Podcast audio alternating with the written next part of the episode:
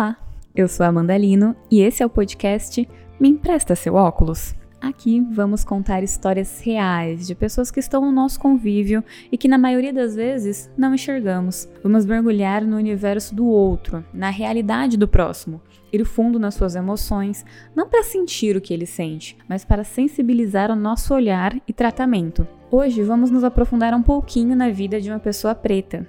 Esse episódio está dividido em três partes. Na primeira, vamos falar sobre a história. No segundo, alguns relatos. E no terceiro, os efeitos no psicológico. Vamos nessa? o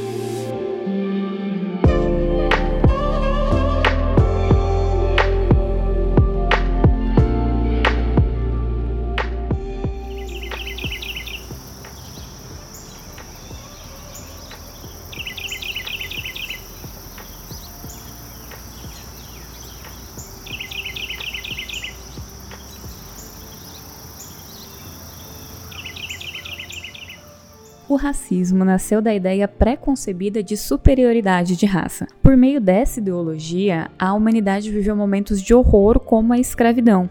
O Brasil foi o último país da América a declarar a abolição da escravatura. Isso aconteceu lá em 1888. Depois disso, o racismo deixou de existir.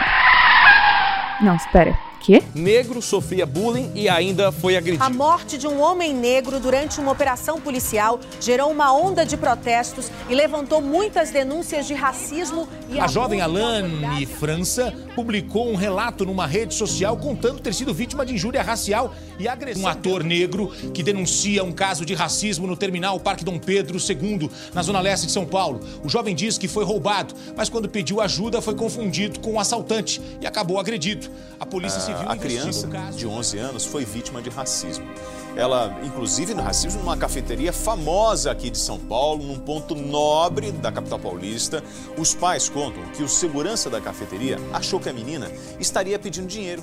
Assim, "Ô, É, o sai." racismo continua firme e infelizmente forte na nossa sociedade. Ele deixa marcas, cicatrizes emocionais, psicológicas e também físicas. Em conversa com a professora Tânia Cristina Moreira, ou como prefere ser chamada, Tânia Nizinga, em homenagem à rainha Nizinga de Mibande, uma importante líder africana. Ela explica que difícil a gente falar da origem do racismo através de uma data precisa, né? Porque o racismo, ele vai desde o comportamento até estudos que que, que endossam a aplicação do racismo para estabelecer uma relação de poder do homem branco, hétero e cristão europeu sobre as demais raças.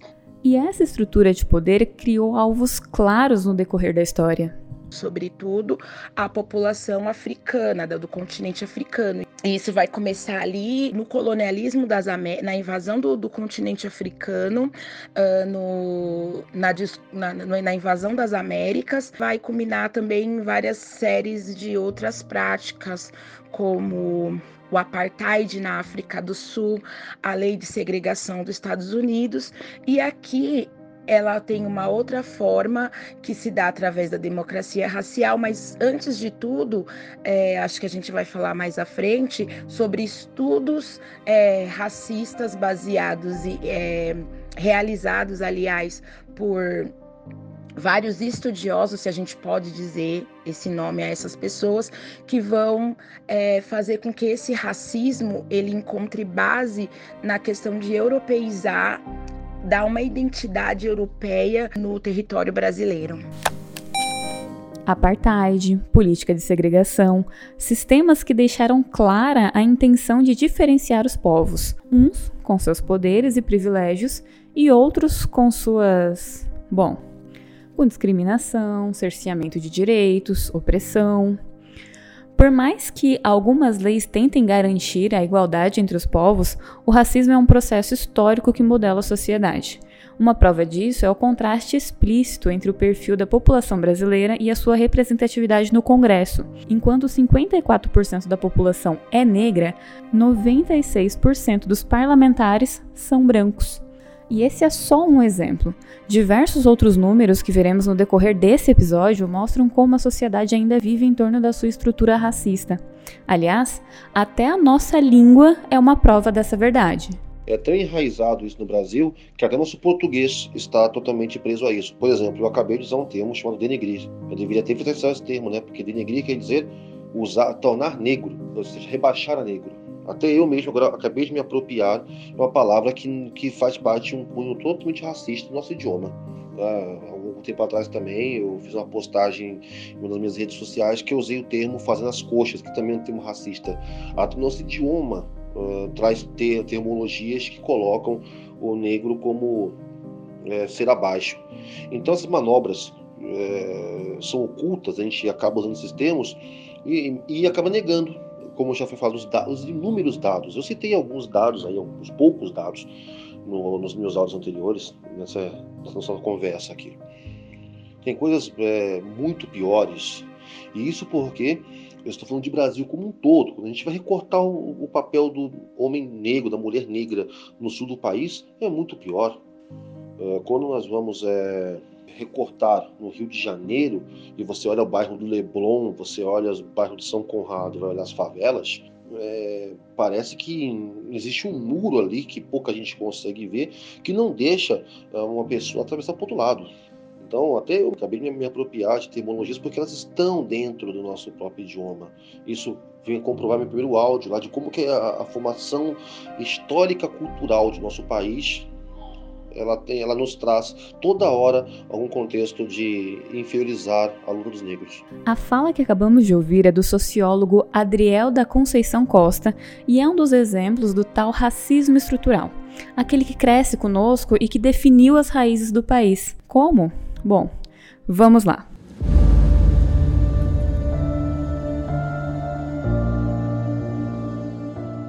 1837, surgiu a primeira lei de educação, porém, negros eram proibidos de ir à escola.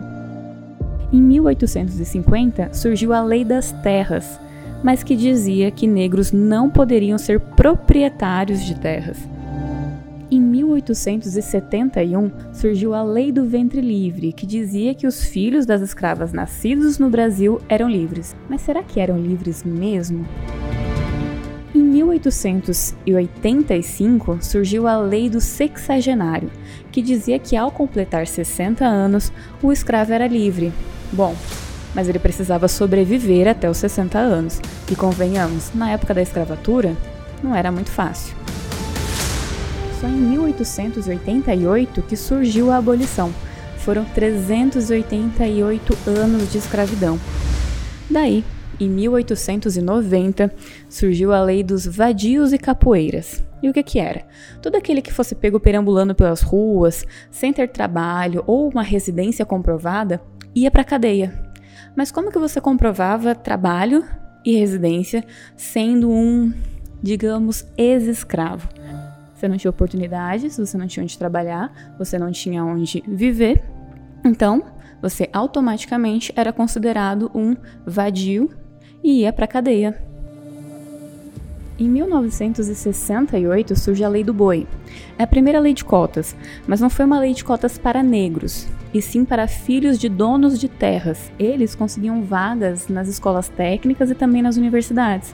Mas lembra que lá em 1850 havia uma lei que dizia que negros não podiam ter terras? Se ele não tinha direito às terras, ele também não tinha direito a vagas em escolas técnicas e em universidades também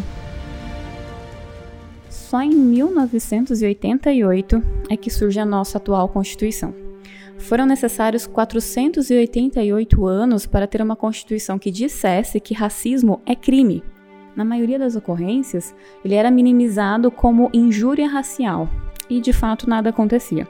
E apenas em 2001, na Conferência de Durban, o Estado reconhece que terá que fazer políticas de reparação e ações afirmativas, Infelizmente, devido às ações de exclusão que duraram anos e à consciência preconceituosa que ainda habita na sociedade, que o ciclo do racismo permanece, como o sociólogo Adriel complementa. Além da falta de consciência de raça ou consciência de etnia, que afeta diversos grupos de negros, até como já falei, negros que acreditam que políticas afirmativas e reparadoras históricas por vezes são uma revanche ou responsabilizar o branco de agora pela escravidão. Nenhum branco de agora é culpado pela escravidão, mas todas as pessoas brancas do, do Brasil, especialmente, são por elas privilegiadas. Isso é um fato. Os brancos é, ocupam lugares privilegiados, e isso tem a ver com é, questões históricas do país. Outra coisa também que faz com que o ciclo continue é, é a própria, o próprio medo que se tem de que haja uma maior evidência dos negros. Então, cada vez mais que os negros se organizam, a sociedade e o Estado cria ferramentas que visam atrapalhar isso. Como, por exemplo, agora há pouco eu falei, se a política é afirmativa, eu vou tra tratá-la como política de revanchismo. Se a política de reparação histórica, eu vou tratá-la como vingança, eu vou tratá-la como é, racismo reverso, que é um termo que deveria nem, nem ser mais citado, é um termo que não é nem é, é, acientífico, é um termo mentiroso, é um termo, é, quem usa racismo reverso é, habitualmente tem uma má intenção é, oculta em suas palavras. Então o Estado ele é muito eficiente na questão da manutenção do racismo e da desigualdade. Cada vez o, e o negro é cercado por esses discursos que muitas vezes tenta fazer até com que ele se envergonhe de ser membro de um grupo de política afirmativa ou de reparação histórica. Quando nos identificamos no lado oprimido, o medo e a revolta tomam conta e é a partir daqui que começamos a nossa história. Apenas quando temos a percepção do racismo já instalado na sociedade que entendemos o que aconteceu nesse caso. Então, o meu caso é, de racismo explícito foi uma vez num post da prefeitura da cidade de São Paulo e eles estavam falando sobre esporte, lazer, e um rapaz comentou, dando as ideias dele sobre o que faltava na periferia, na comunidade onde ele morava. E a publicação dele tinha alguns erros de português. Aí uma senhora lá foi e comentou, né? Xingando o cara porque ele não sabia escrever e ela cometeu diversos erros de português corrigindo ele. E eu comentei, né, que antes de ela corrigir alguém, ela deveria estudar para não cometer erros, porque é um pouco hipócrita você corrigir o erro de português de alguém se você está cometendo erros também.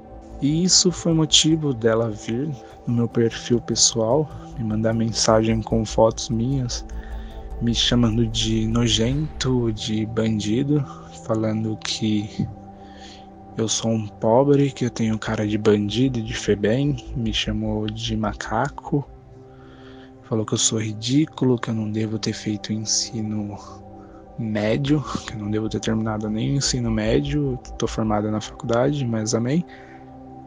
E falou um monte, falando que eu era pobre, isso e aquilo, que ela tinha doutorado, mestrado, que ela era rica e que nunca seria igual ela e que ela tinha nojo de mim. Começou a falar que, além de ser bandido e pobre, eu tinha votado no Haddad e política nem estava no assunto do post, né?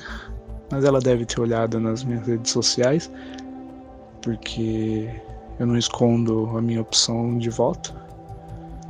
E ela começou a xingar e tudo. É, de primeiro momento eu tirei alguns prints, mas depois ela me bloqueou porque deu uma repercussão que Além de eu me sentir ofendido, amigos meus se sentiram muito ofendidos e que ela me, me bloqueou e eu não tive acesso mais às redes sociais dela. Então, professores, amigos, colegas começaram a entrar em contato na rede social dela, né? E ela acabou excluindo a conta. E ela montou uma conta secundária, uma fake, e novamente veio me atacando, falando que ela ia me processar porque eu divulguei informações dela. E depois de um tempo, né, eu mostrando os prints, falei que ia entrar com processo, ela começou a me pedir desculpa, falando que ela não quis ser ofensiva, que ela me xingou disso, mas não era né, não foi racismo dela, que ela perdeu a cabeça e tal. E no final das contas eu ia até fazer boletim, mas já vi outras pessoas que passaram por situações semelhantes ou até piores. E elas só perderam tempo indo atrás, indo em delegacia, porque no final das contas não deu em nada, é meio que normal esse tipo de ofensa. E é isso, ela era parente de político e acabou ficando por isso mesmo. E a única coisa que deixa, né? Porque assim, a gente cresce e é difícil de você se aceitar, aceitar o seu cabelo aceitar o seu tom de pele. Eu demorei 15 anos da minha vida para parar de cortar o cabelo e deixar os meus caixas crescerem, o meu black crescer. Eu alisava meu cabelo, fazia de tudo para me sentir outra pessoa que eu não era. E quando eu resolvo me assumir depois de muito tempo, e a gente começa a ter uma autoestima e se achar, se sentir bonito, sendo a gente mesmo, você vê pessoas achando isso, te comparando com bandido por causa da sua aparência, do seu jeito. É triste, porque é bem complicado, sabe? O... Eu tenho amigos que desde criança não aceitam o seu tom de pele, não aceitam o seu cabelo, não aceitam o seu corpo, não aceita a sua boca, os seus traços, porque sempre é caracterizado como algo feio. E quando a pessoa se aceita, vem uma pessoa sem noção nenhuma do que é ser lindo, sem empatia com o próximo e despeja um monte de ofensa, um monte de coisas ruins para pessoas que não fazem mal algum para ninguém. E fica bem triste, por máximo que as pessoas falem: "Ah, não liga. Ah, deixa isso para lá. Ah, é mentira". No fundo, sabe, machuca, afeta, no fundo você fica pensando, a autoestima cai e é dolorido, muito dolorido. Bem complicado de você esquecer e de você superar. Acho que superar eu superei, mas é algo que sempre vai ficar na cabeça, sabe?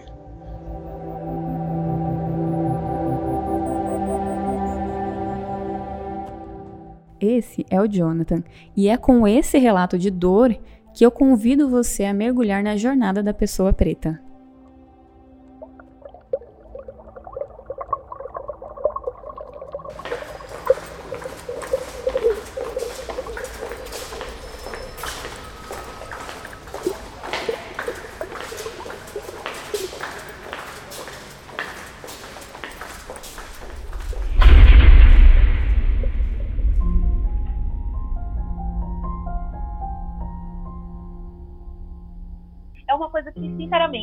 Hoje, vou fazer 23 anos agora em julho, é uma coisa que eu nunca parei para analisar.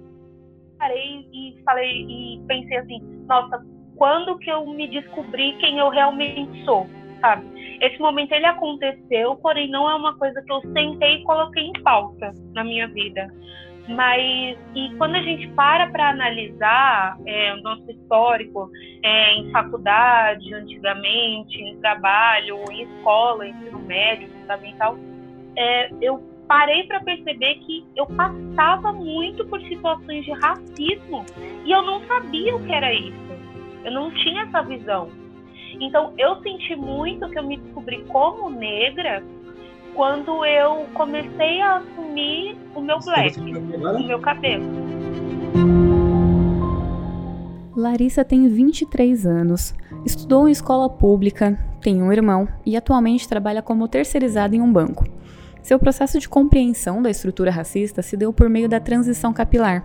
Por muito tempo, ela alisava o cabelo para se sentir bonita. Afinal, era assim que ela e que milhares de mulheres se enxergavam. Só é bonito quem tem cabelo liso.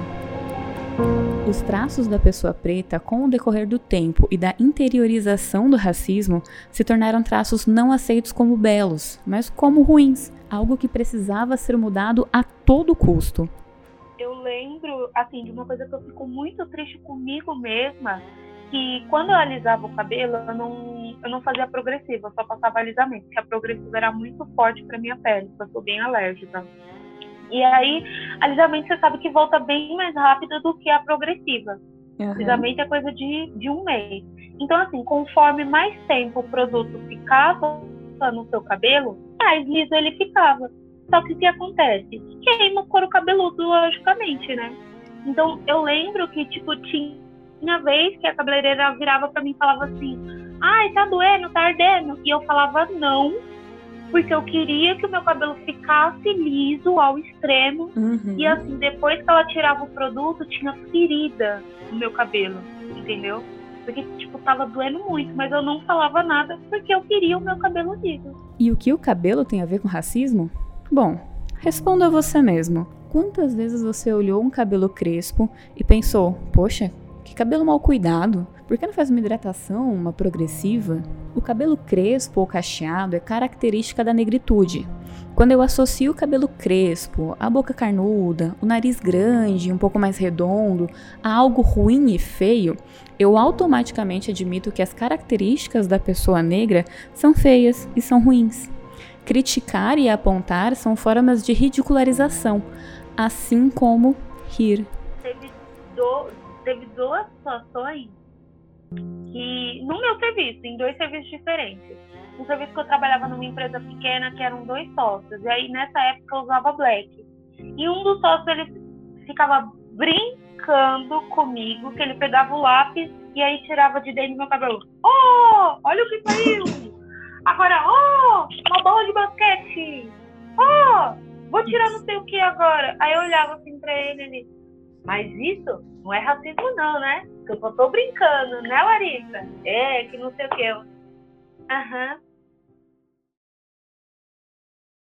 Parece brincadeira. Parece até engraçadinho, mas ajudou a Larissa a perceber as situações discriminatórias que se disfarçam na sociedade.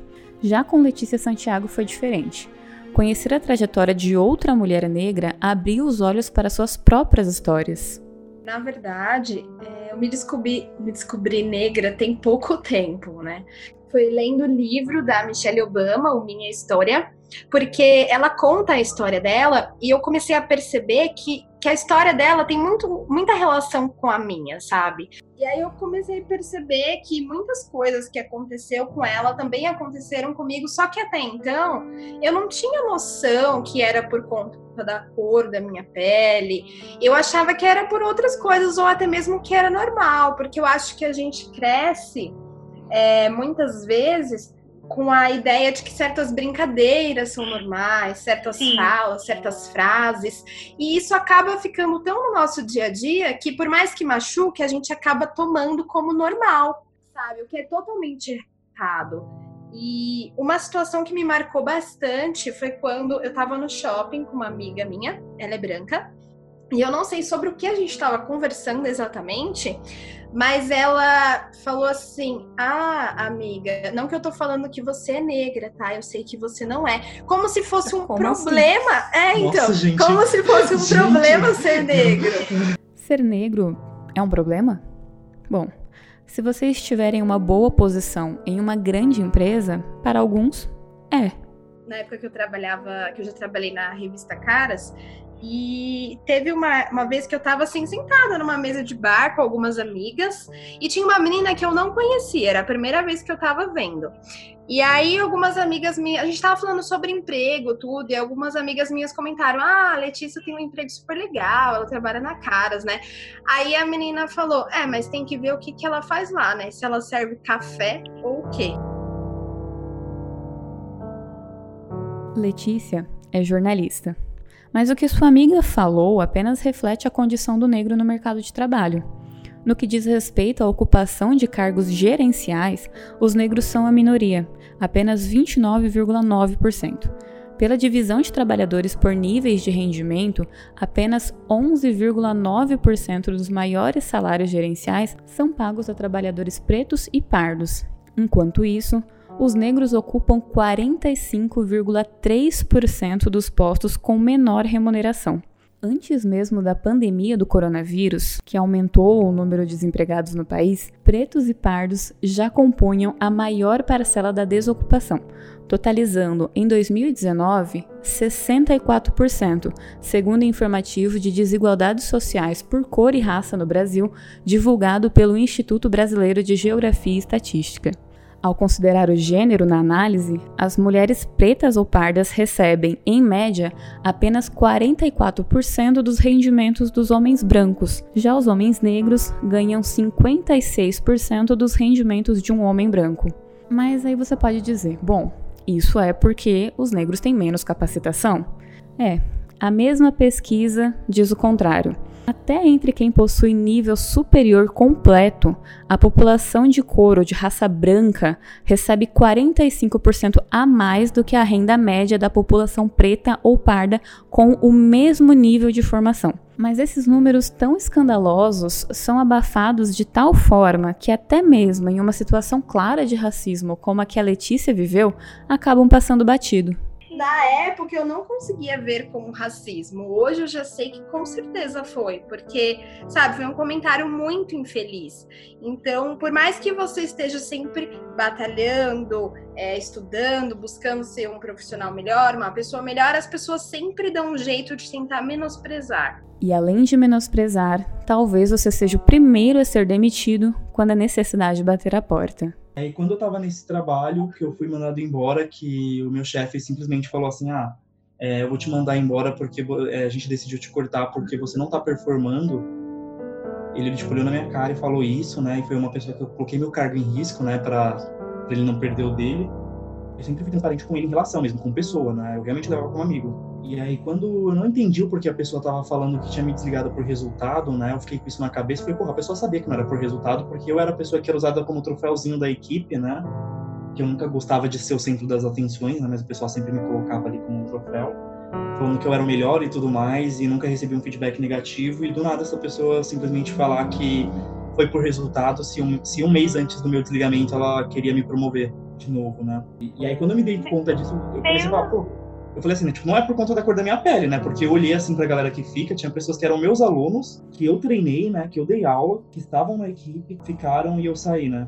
Então é muito uma coisa que é só você que percebe, né? Tipo, porque eu era o único negro no ambiente. Então era meio que aquela coisa que toda, tudo que eu falava as pessoas não me entendiam, não era escutado, né? Leonardo, 24 anos, professor e especialista em marketing digital. Ele é mais um dos que perderam o emprego e perceberam que, coincidentemente, era o único negro no ambiente de trabalho, assim como a Larissa. No meu emprego atual, lá só tem gente branca. Então, fora eu negra e um outro cara negro, só o pessoal da limpeza é negro, tá? Fora isso, são todos brancos. Mas você acha que o preto sofre apenas no trabalho? Não.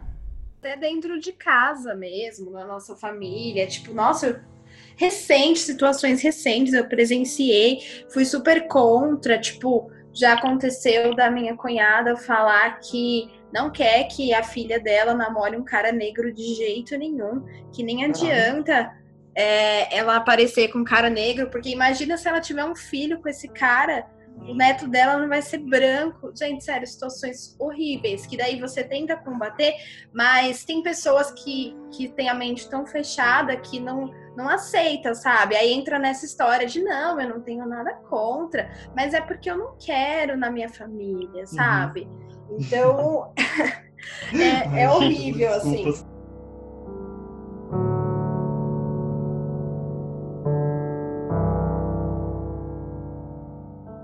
Priminha minha também, ela tem quatro anos. Gente, o que tem de pessoas da minha família que ficam falando do cabelo dela? Sério, assim, Ai, é horrível. E eu fico pensando como isso reflete na, na cabeça dela, né? Tão pequena e, já, é, já, já deve estar tá já pensando o que, que, tem de errado comigo, porque todo mundo Sim. fala do meu cabelo, sabe? E dá pra ver que Sim. na hora ela fica super constrangida, assim. Sim, e eu sempre falo, gente, para de falar do cabelo da menina, tá deixando ela constrangida. Tipo, é, fala que o cabelo dela é ruim. Tem um, um, tio meu que fala que o cabelo dela é cabelo de fogo. Gente, sério, Nossa. coisas assim horríveis para uma criança de 4 anos. Imagina o quanto não tá refletindo, né? Por falar em família, as situações de racismo vividas desde a infância também afetam as relações amorosas. A autoestima é afetada ao ponto de que até mesmo demonstrações de afeto são questionadas. E tipo assim, eu sentia que as minhas amigas eram lindas, maravilhosas e, tal, e eu era totalmente fora do padrão e que eu precisava fazer qualquer coisa para mudar aquilo. É, e era horrível, sabe? Porque eu não estava sendo eu mesma. Eu sinto que eu tenho, eu tenho resquício disso até hoje. Porque eu tenho uhum. muita insegurança, sabe? É uma coisa que, tipo, a pessoa vira para mim e fala, nossa, mas eu gosto de você. Eu falo, cara, isso é mentira. Eu não, eu não consigo, eu não consigo acreditar. No trabalho, na família, na estética, nos lugares que você frequenta. Hum. Nem as roupas escapam. A moda, eu acho que sempre tem aquela coisa de que de querer limitar muito a moda para pessoas negras porque ah, X cor não combina com negro. Ou eu já ouvi muito, ou então, nossa, tinha que ser, tinha que, o jeito que as pessoas falam, né? Tinha que ser preto para usar é uma blusa laranja desse jeito, uma blusa fluorescente desse jeito. As pessoas falam muito isso. Então eu acho que que sempre tenta limitar muito a dizer que muitas coisas não combinam por conta da cor da pele. Isso é algo que me incomoda muito. Incomoda ainda mais ver a sua esperança ir embora. Sentir que a vida é assim e que ela simplesmente não vai mudar. Eu sempre tô com essa sensação, sabe? De que, nossa, a vida realmente não tá fácil para mim. Mas é, eu tento lidar, né? Porque não tem jeito. Isso é uma coisa que nunca vai mudar. E a gente tem que tentar realmente estar perto de pessoas que não fiquem fazendo piadinhas de mau gosto, tudo, mas eu Sim. sinto que ainda assim é difícil, porque tá tão enraizado nas pessoas que uma hora ou outra elas acabam meio que falando que não deve, sabe? Sei, sei sim, Letícia. Isso dói, assim como todas as outras situações e com o sentimento de impotência diante delas. E é assim que a gente vai para a terceira parte do nosso episódio o efeito psicológico da compreensão do racismo. Segundo a psicóloga Beatriz Trajano Borges, é, acho que é, aí é mais uma vez, né, pensando que isso pode ser um trauma, né, na experiência de alguns sujeitos. Pode ser um trauma é, se perceber, né, porque a gente também tem que quebrar essa ilusão de que, bom, não é, não é a compreensão do racismo enquanto estrutura que vai nos fazer, né, enquanto sujeitos negros, é deixar de sofrer com o racismo. Né? A consciência de que existe o racismo estrutural não faz o sujeito deixar de sofrer. E aí, tendo isso em vista, é também interessante a gente pensar que a gente entende o racismo enquanto estrutura, mas a gente também começa a se identificar com narrativas sobre ser negro, sobre ser militante, sobre. Uh, entende? É, sobre algumas expectativas também dentro desse círculo que afetam a nossa, a nossa relação com a nossa própria negritude, com a nossa própria história, né? com a nossa narrativa. Então, é, é um potencial, né? Uma, um, tem uma potência traumática aí, é, se a gente entender que né, a gente não sai de um lugar de tentar se encaixar para um lugar em que é possível ser o que se é. A gente sai de um lugar de eh, uma reprodução do que dizem que a gente precisa ser, para um, a gente, aí a gente passa por uma consciência de que existe um racismo e tudo mais, mas isso também não garante que a gente possa ser o que a gente quer ser, entende?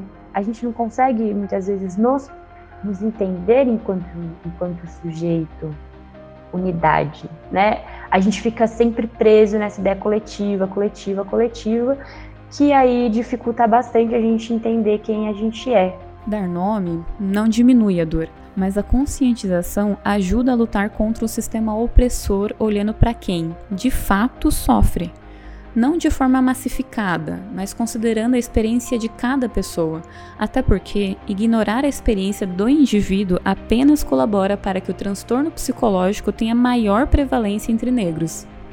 É, existem muitos estudos na psicologia brasileira que vão correlacionar esses fatores, né? A maior incidência de transtornos de depressão, ansiedade na população negra por decorrência de ou de situações em que o racismo ficou muito explícito ou também pelos efeitos implícitos, né, do, do racismo. Então, como eu disse na, na questão anterior, é, a sensação, né, o sentimento de impotência, com certeza também é, aumenta consideravelmente essa possibilidade de produção de sintoma depressivo e, e de ansiedade. Então, com certeza, a gente pode entender sim que existe essa prevalência. Existe sim. E não é só isso.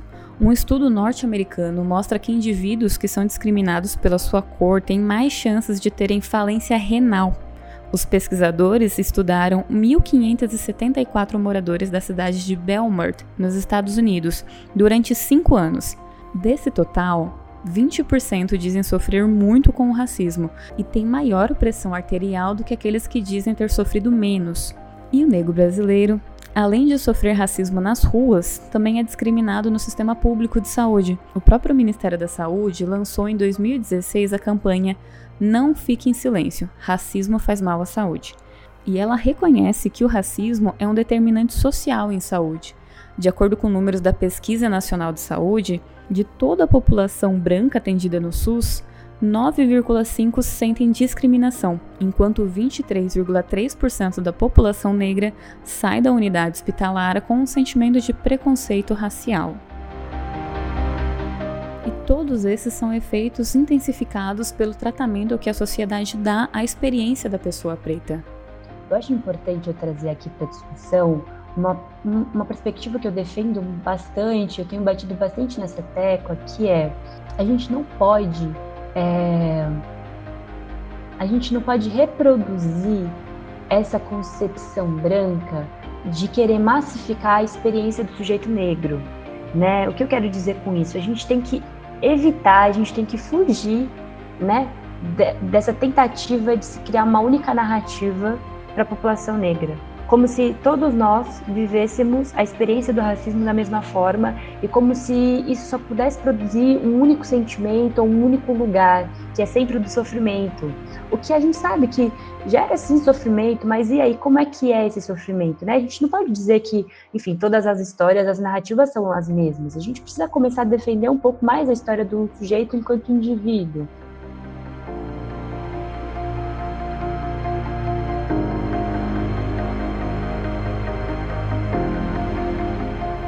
Nós acompanhamos algumas situações na vida de dois homens e duas mulheres que vivem os efeitos do racismo todos os dias em suas vidas. A professora de história, o sociólogo e a psicóloga entrevistados também são negros. Todos os que participaram dessa gravação, incluindo a apresentadora, falaram hoje sobre suas jornadas, não com a intenção de apontar o dedo, de pedir revanche, mas sim de colocar a luz na dor para que ela seja cuidada tratada da forma que tem que ser, com empatia, respeito e reconhecimento. Para isso é preciso conhecer, ouvir ativamente. E para estender o assunto, eu convidei a jornalista Letícia Santiago para escrever um texto sobre racismo e suas histórias dentro da área da comunicação.